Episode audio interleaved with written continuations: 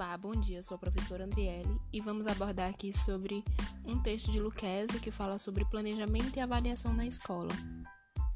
O autor ele começa abordando sobre a intencionalidade da ação humana, que é onde ele fala que o homem ele não se contenta com a forma natural dele de ser. Dá até um exemplo dos animais, né, que os animais eles convivem com o meio ambiente do jeito que ele é, como ele é. Já o ser humano não. Ele vai criar, vai recriar, vai transformar no seu ambiente para ficar da forma desejada que ele quer. E o autor ele nos leva a uma reflexão para a gente pensar, para a gente repensar sobre a nossa prática, sobre a nossa ação, sobre a nossa realidade. E aí aborda sobre o planejamento, que é uma ação política, é um processo de tomada de decisão para uma ação, e que o ato de planejar ele não é simplesmente técnico, assim como também não é um ato exclusivamente político-filosófico, como diz o autor.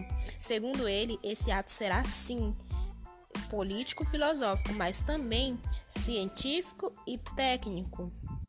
Ele aborda sobre o planejamento na prática escolar de uma forma geral, que o planejar nas escolas, as semanas de planejamento escolar, elas ocorrem no início de cada ano, que são preenchidos formulários, que é onde o professor ele vai registrar o que fazer, os objetivos, conteúdos, atividades, material didático, avaliação, enfim.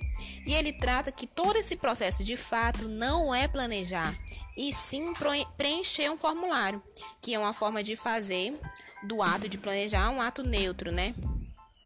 Em seguida, vai abordar sobre a avaliação, né, que ela é uma reflexão sobre a nossa prática e que o ser humano ele é um ser que avalia em todos os instantes de nossa vida. E para Lucchese, a avaliação é um ato amoroso, naquele sentido de que a avaliação por si é um ato acolhedor, integrativo, exclusivo.